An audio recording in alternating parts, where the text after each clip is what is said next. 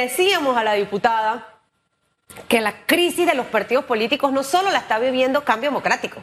Y creo que ser cambio democrático y no reconocer, Gabriel, que eso está ocurriendo es un tremendo error. Ese desconecte de las bases, esa desconfianza, eh, eh, esa falta de credibilidad, eh, ha, hecho que mucha gente, puedo estar inscrita, pero no participo, no opino, me da igual. Y, la gente se cansa mucho de, todas esas trifulcas y todas esas peleas a lo internos que hay cuando estamos ahogados en una serie de problemas los panameños. Buenos días, Susan. Sí, en efecto, la política tradicional, la política partidista tradicional, eh, pues ha pasado por una cantidad de décadas de una eh, grave crisis que ha ido empeorando año tras año. Y el ciudadano siente cada día más una apatía. Y, y- y la prueba más fehaciente de eso es que cuando un partido tiene a un gobierno en el poder, se infla como un globo. Así es. Una vez se acaba el gobierno, se desinfla.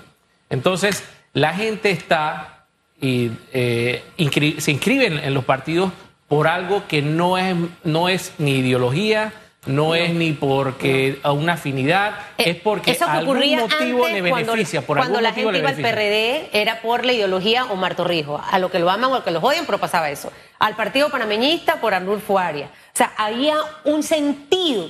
¿Por qué me voy a inscribir en un partido político? Pero más allá de la inscripción que ahora está comprada y con muchas cosas manipuladas, eh, eh, esta crisis social que yo, yo veo a los dirigentes de los partidos políticos y cuando converso con todos, no solo Cambio Democrático, PRD y panameñismo, no lo reconocen, Gabriel. O sea, piensan realmente que es el grupito, por ejemplo, si es Blandón, el grupito de Catherine Levy, que es que está tratando, pero no reconocen el problema. En el PRD, ah, no es el grupito de Cristiano, ahora el de Zulay o de repente el de Gaby Carrizo.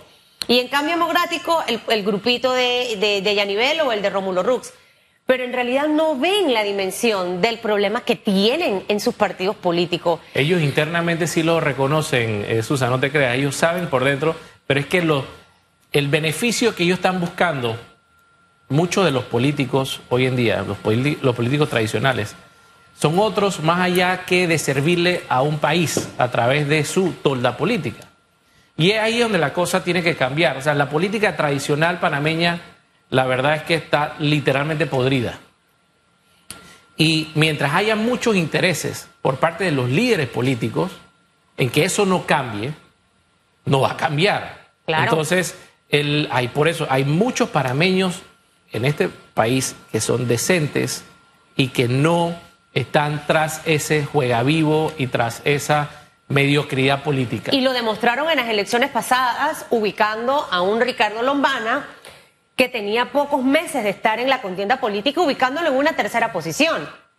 Ahora, en las encuestas internas que hay, eh, en algunas, porque otras obviamente cambian un poco, el señor Lombana aparece de segundo. Eh, eh, eso tiene un significado, aunque dice el señor Lombana que él tiene otras encuestas y no sé si es que en las de él está de primero. Pero si yo estuviera dentro de un partido político, sí o no, mi querido Chutupu, yo viera con cuidado al señor Lombana. Se lo digo sinceramente, porque mucha gente hasta de los partidos políticos le dio el voto al señor Lombana en las pasadas elecciones, porque ya hay como un desgaste, ¿no? De, de todos los gobiernos han pasado, seguimos con el problema del seguro, seguimos con el problema de la educación, seguimos con el problema de las calles, seguimos con el problema de la delincuencia. Entonces, encima de eso, se viven matando entre ellos en vez de proponer qué opción. Y ahí es donde a veces está el riesgo de irse con los mesías que pueden ser sumamente peligrosos. Mira, aquí estamos en una, aquí estamos año eh, quinquenio tras quinquenio pasando eh, o, eh, por un populismo, llamémoslo un populismo de centro derecha, por ponerle algún algún adjetivo al tema. El populismo va desgastando toda, va socavando todos los fundamentos de la, de la democracia. Eh, aquí cada vez que gana un gobierno es una barrería con todos los funcionarios para poner los de ellos, eh, pidiendo pues que se inscriban en sus partidos políticos previo a eso. Por eso que se desinflan después. Entonces, eso es lo que el panameño yo creo que tiene que ir entendiendo y creo que lo ha entendido mucho mejor de lo que nosotros pensamos y quiere unas alternativas, quiere una alternativa que enrumbe al país eh, frente a una institucionalidad fuerte, que, que sea, que la corrupción, oiga, la, sea combatida, sea combatida ferozmente. Tú sabes que el, el, uno que está en la, una práctica profesional, que uno tiene que lidiar con las instituciones públicas, si uno, si uno pudiese contar con un servidor público que fuese proactivo, que fuese pro Panamá verdaderamente, y que, y que no te cambiara cada cinco años, eh, tuviésemos un país diferente. O sea, me decía un cliente hace un par de días, eh, Panamá hace todo lo posible para no desarrollarse. Así es. Y, lo, y lo que ha logrado el país se debe a, a, las bendiciones que, tiene como posición geográfica y un montón de cosas. Y por el y lo, hace, y lo hace a pesar de nosotros mismos. Así es. Entonces, si nosotros tuviésemos un Estado proactivo representado por buenos gobiernos, mira, volaríamos, volaríamos. Hugo Enrique Famanía está, está presentando en esta semana una serie de reportajes de lo que es vivir en el oeste. Ahorita que llegó nos contaba la historia de este hombre que lleva dentro de su carro un colchón. O sea, sale a las 3 de la mañana y obviamente llega a la capital, se estaciona y se acuesta en el colchón hasta que entre, porque aunque entre a las 9, si sale más tarde del sector oeste, no llega a su empleo, Gabriel. Hemos crecido en edificios, en infraestructuras, en, puentes, en proyectos millonarios que han pasado por Panamá, funcionarios que entraron sin plata y son ahora millonarios con casa en la playa, con casa por todos lados. Pero la vida del panameño en realidad, ¿cómo está hoy en día? Tiene una clase media que tiene que tener muchos ingresos para poder seguir siendo clase media o media alta y condenando a una clase pobre, porque ese es el político tradicional, a ese le interesa que el pobre siga siendo pobre para que dependa de mí, me dé los votos y yo llegue a los puestos. Entonces, al final, los seres humanos, aquí en Panamá al menos, no hemos evolucionado. Pésima educación, pésima salud y un montón de problemas más. Es que mientras sigamos viviendo en la ciudad de la, de la postal, así con un skyline, con una ciudad espectacular, con unos edificios preciosos, pero están sobre aguas negras, están sobre unas calles deterioradas, están con un montón de problemas de infraestructura y están con un, tráfico horrible que no, no, no, no nos merecemos, mientras creamos que ese es el desarrollo que nos merecemos, entonces no hemos entendido nada. Aquí la única manera que podemos salir adelante como población es educando a la población con la, y, dándoles las mejores herramientas posibles para salir de la pobreza. Pero el político no está enfocado en eso. Em, la verdad es que eh, la verdad que es muy lamentable y tenemos rápidamente que hacer un giro de timón. Tenemos que hacer un giro de timón y el ciudadano tiene que entenderlo y exigirle, exigirle al quien está contratando por cinco años a que haga las cosas bien, porque no podemos... ¿En qué basarnos? ¿En qué basarnos para, para eso? Porque alguien decía aquí que me venga eh, eh que vive en el sector oeste, que anda con cuello ortopédico porque se durmió en el carro, en el centenario. Pero se durmió en el carro porque se tiene que levantar como a las 2 de la mañana para poder estar aquí temprano. Y ella decía, yo voy a votar por alguien que traiga una buena propuesta, pero al final todos hacen buenas propuestas, Gabriel, en papel, hasta las en, en, enargolan y las ponen como un librito y las entregan. O sea, ¿en qué nos debemos basar realmente los votantes en el 2024 para tomar esa decisión por quién votar? Jugándonos ahí la última carta de ver si en esta vuelta las cosas sí cambian. Yo creo que tú tienes que ver el enfoque de esos planes, que, el político que te está ofreciendo, que te está vendiendo esos planes, verdaderamente crea por su, y, y que lo pueda demostrar por su trayectoria, que es diferente, que que crea que fortaleciendo las bases de este país, apostándole verdaderamente a la educación en este país, tener una educación de primera, y eso va de la mano con los docentes también, apostando a que tengamos una salud de primera. O sea, eso es, eso sí es desarrollo. O sea, desarrollo integral. Y demostrar cómo va a ser una salud de primera. Desarrollo integral es eso. Todo lo demás es maquillaje. Hacer un puente que te debió haber costado 5 millones y lo hiciste en 25, eso no es desarrollo. Claro. Porque esa fiesta, esa juerga la pagas después. Y, el, y, es la ficción. O sea, la clase media trabajadora de este país está muy golpeada. Muy, muy golpeada. Vivimos una ficción, vivimos, pagamos precio como si estuviéramos viviendo en Manhattan pero con sueldos de Panamá. Entonces, eso es una ficción. Y, ya la clase media no aguanta más, no aguanta más, y, tiene que haber aquí una posibilidad real de desarrollarse en este país como persona, porque si no aquí lo que van a empezar a emigrar son los propios panameños. Y, precisamente eso que hablabas eh, va en, en la línea de la educación. Tenemos ahorita mismo dos escuelas, al menos hasta en la mañana escuchaba en RPC Radio, que declararon huelga. Una nueva que no tiene agua. Entonces, ¿cómo tú te gastas un montón de plata, Gabriel? Es inaudito que una escuela recién inaugurada no tenga agua. Entonces, tantos recursos y tantas cosas que en realidad eh, eh, este país tiene y que están mal utilizados y mal distribuidos. Por ahí el diputado Tito Rodríguez presentó una propuesta de aumentarle el décimo tercer mes a los funcionarios públicos. Yo estaría de acuerdo porque si agarran plata de las arcas del Estado para otras cosas, ¿por qué no darle un décimo merecedor como el tienen el resto de los trabajadores de este país? Pero eso no les interesa. Sí les interesa aumentar los presupuestos, darle más millones a UNACHI, que por eso es que luego están en los open bar dando más open bar para poder que voten. Y endeudarnos para, para pagar no, Y ya estamos requete endeudados. Entonces, al final, el estudiante chiricano va a estar a prueba ahora con las elecciones de Lunachi. Si nuevamente la actual rectora se reelige, ya dejen de llorar porque ustedes mismos le dieron el voto, tanto que se quejan a la misma señora que ha recibido tantas críticas por muchos meses. Y lo mismo debe ocurrir cuando elijamos al próximo presidente de este país. Ahorita hay conversaciones, alianzas, por ahí, todo lo demás.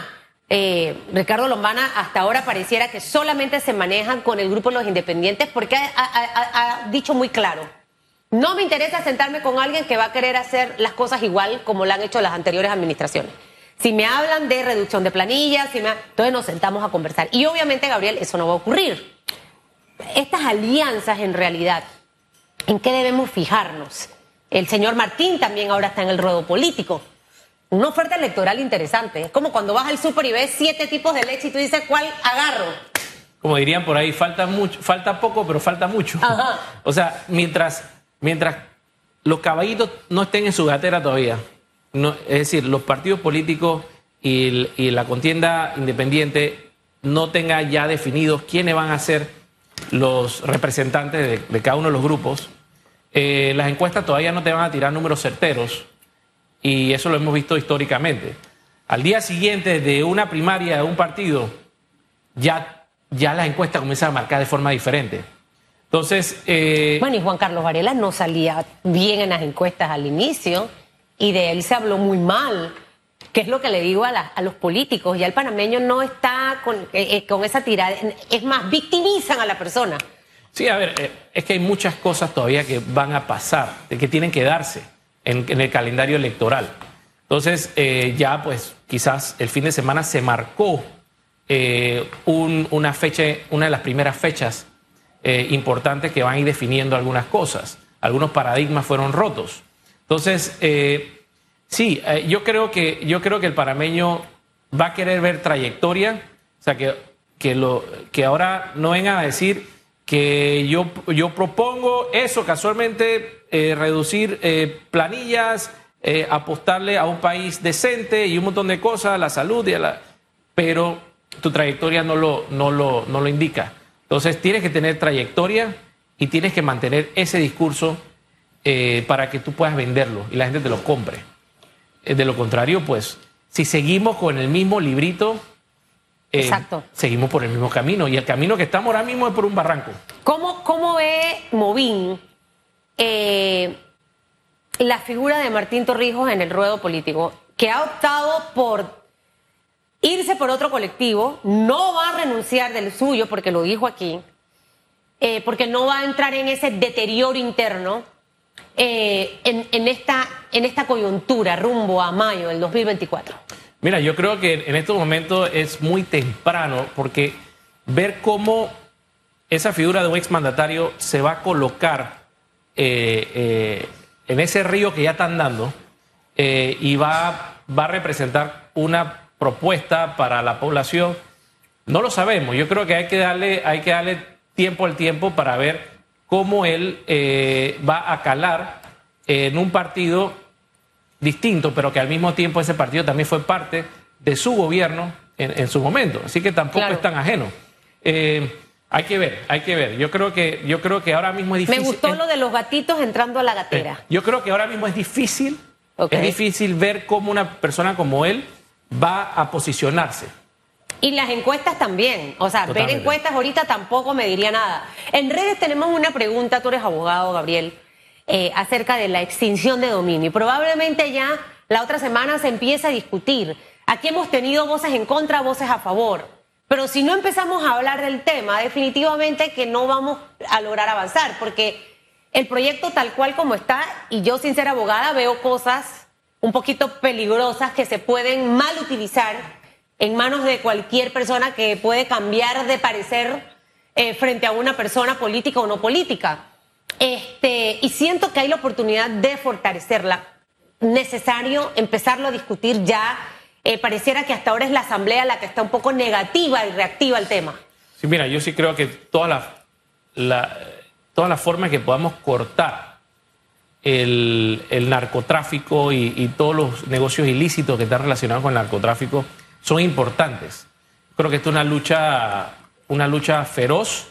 El, narcotráfico daña la imagen de Panamá, afecta el crecimiento de Panamá, nos mete en listas, eh, afecta la inversión en todos los sentidos eh, y obviamente eh, pues causa muertes y un montón de cosas en la población. Entonces, mientras nosotros podamos tener las maneras de ir cortándole el movimiento a, esa, a ese negocio ilícito, yo creo que es, es bueno, es positivo. En efecto, hay cosas que en nuestra legislación hay que reforzar, hay que mejorar. Así es. Panamá tiene mucho que hacer en su legislación, eh, que está atrasadísima en, muchos sentidos, em, y lo vemos en la práctica de nosotros. Eh, y eso, pues bueno, hay salvaguardas. Y, y, tiene que estar alineado con todo lo que está dentro de nuestro Código Penal, porque si no, en la ley de extinción de dominio dice una cosa y luego el Código Penal nuestra dice otra. Es que yo creo que, yo creo que los, diputados eh, no pueden trancarse con ese tema. Tienen que, tienen que impulsarlo y sabes que sean proactivos, digamos, que iban paralelamente. Vamos a mejorar esta salvaguarda, vamos a, vamos a hacer esto, vamos a proponer estos otros cambios y demás, etcétera pero sin perder ojo, porque también me da miedo, sin perder ojo que la, la, idea de todo esto es precisamente atacar ese negocio. Ese debe ser el objetivo. El problema es que si hay un conflicto de interés. Claro, debe ser ese el objetivo y no atacar a quien no opina como yo, a quien no piense como yo, a quien no esté dentro de mi facción política. Esa no debe ser en realidad la esencia de este borrador de proyecto de extinción de dominio. Veremos qué ocurre en la Asamblea los diputados ahorita casi ni van, están haciendo política. Eh, Cambio Democrático estuvo en sus elecciones internas y, muchos estaban abocados precisamente a eso. El PRD también está en lo mismo. Cuando quizás debiéramos estar viendo esto con luces largas, viendo el tema del fentanilo con, con una visión distinta. Quizás ya tener dentro del Pleno al director de la caja, los funcionarios encargados, para entender cómo se perdieron 19 mil, ni siquiera fueron 17 mil a Chutupu. 19 mil, que no sabemos si dosis o ampolla. Porque de una ampolla, señor y señora, salen dos dosis. Así que ¿eh? ahí tendríamos 40 mil dosis entonces. Susan, pero mira, ese es un ejemplo del descalabro institucional que tenemos en este país. La Caja de Seguro Social es un gran ejemplo de cómo una institución, por de quinquenio en quinquenio la hemos ido inflando políticamente de manera clientelista y se ha ido deteriorando y eso, eso trastoca evidentemente tema de los medicamentos, trastoca sus finanzas, trastoca un montón de cosas, el servicio que le dan a la población, tema de las citas y todas las cosas.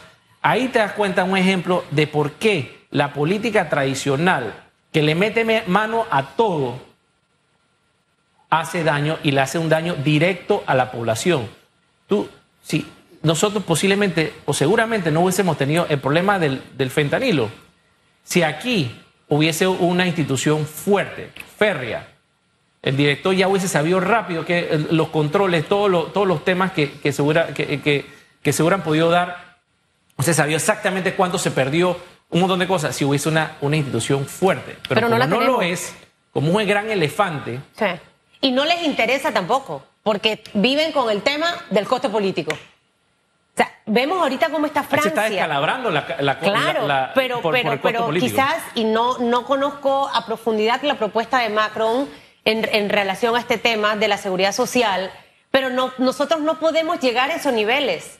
O sea, ya tú también vas conmigo contemporáneo, ¿verdad? ¿Cuántos años usted tiene, Gabriel? 42. Ah, bueno, usted está más jovencito que yo. Yo tengo 46. Usted, Achutupu, Hugo y yo, y todos los que estamos ahí raspando los 50 y y 60, estamos en ese grupo que en junio del 2024 ese fondo de pensiones no va a tener los fondos. Ya, delete, se fue. Entonces, ah, no, algunas voces vamos a tomar del fondo mixto, que es de los jóvenes. Ah, el problema se lo vamos a entregar al próximo presidente que entra en julio. Y va a tener la, tremendo la gente, problema. la gente tiene que entender. Vamos a tomar el ejemplo. Lo que produce o lo que da en dividendos el canal de Panamá al, al país, que ya está comprometido con el montón de subsidios que otorga el Estado. Eso si lo agarrásemos completito, al 100% para tratar de tapar el hueco de la casa social, no alcanza. No alcanza. Ni remotamente. Entonces, esto no se arregla con, eh, con curitas No. con parchecitos. No. Esto es un tema Pero de ahorita no fondo. estamos que mira lo que le está costando a Macron en, en- en Francia. Pero ahorita ni siquiera en Panamá estamos hablando del tema. No, O sea, porque el costo político. Pero hemos ido pateando la pelota de quinquenio en quinquenio. Entonces, estuvo a punto de explotarle a este gobierno y ya parece que el que venga, el que venga va a tener un costo político muy grande porque va a tener que, que atender ese asunto de primera, en primer orden. Y la población tiene que entender que es un asunto muy, muy profundo. Eh, y es mucho más allá de lo que una vez se puede pensar. El, una, un descalabro de la Caja de Seguro Social nos afectaría de todo enormemente. grado de inversión. al país por completo, se lo. Totalmente. Mire, usted ahora que viene este proceso de elecciones, Gabriel, en esta mesa siempre lo reitero mil y un millón de veces más si puedo. Usted tiene que analizar esas propuestas a profundidad y solamente no se conforme con verlo en un librito, en un panfleto así que le van a entregar. Usted tiene que leer, leer y sustentar. ¿Será que sí es posible que haga arroz con guandú sin guandú? ¿De dónde va a sacar el guandú? O sea, usted, esas cosas que le pregunta a veces a sus hijos, a su esposo, a su esposa, cuestionando ciertas cosas, es lo que le tiene que cuestionar a los candidatos. Y en la mesa varias voces, Gabriel, han planteado, preguntémosle a esos que aspiran a ser presidente, ¿cómo usted va a resolver el tema de la caja de seguro social? Con propuestas reales y que no vengan enredados con números. Segundo, ¿cómo usted va a reforzar el tema de la institucionalidad de nuestro país? Hablar de institucionalidad, se respetan los poderes de nuestros órganos del Estado, no hay, no hay, no hay injerencia de uno ni del otro y no hay esa manipulación que en este momento tenemos. Va a reformar nuestra constitución. ¿Cuándo lo va a hacer? Los primeros 12 meses. Yo estoy inventando cosas. Esas son las cosas que tiene que preguntar. La economía del país. ¿Cómo la va a reactivar? Tantos micro, pequeños empresarios golpeados que están a punto de desaparecer precisamente por todo el tema que nos ha venido encima. Esas son las cuatro cosas ahí que siento que debemos enfocarnos, porque ya luego de- del tema de institucionalidad y de la economía, ahí viene metida la educación, ahí vienen otras cosas. Pero no podemos nada más el besito, la foto, ah, mira, se ve bien, está bonita, está guapo. Y patear No. la pelota. Aquí nos vivimos pateando la pelota año tras año. Por el costo político, entre comillas. Veremos qué ocurre. Yo tengo la fe y la esperanza que votaremos mejor y que vienen mejores días a Chutupú. Mejores días donde el panameño va a tener mejor calidad de vida. Creo que sí, hay esperanza. Sí. Hay esperanza, hay Y a los bárbaros hay que darles raya. A esos corruptos y corruptas, porque también hay mujeres así. 8.38, que le vaya bien este fin de Igualmente, semana. gracias. Hacemos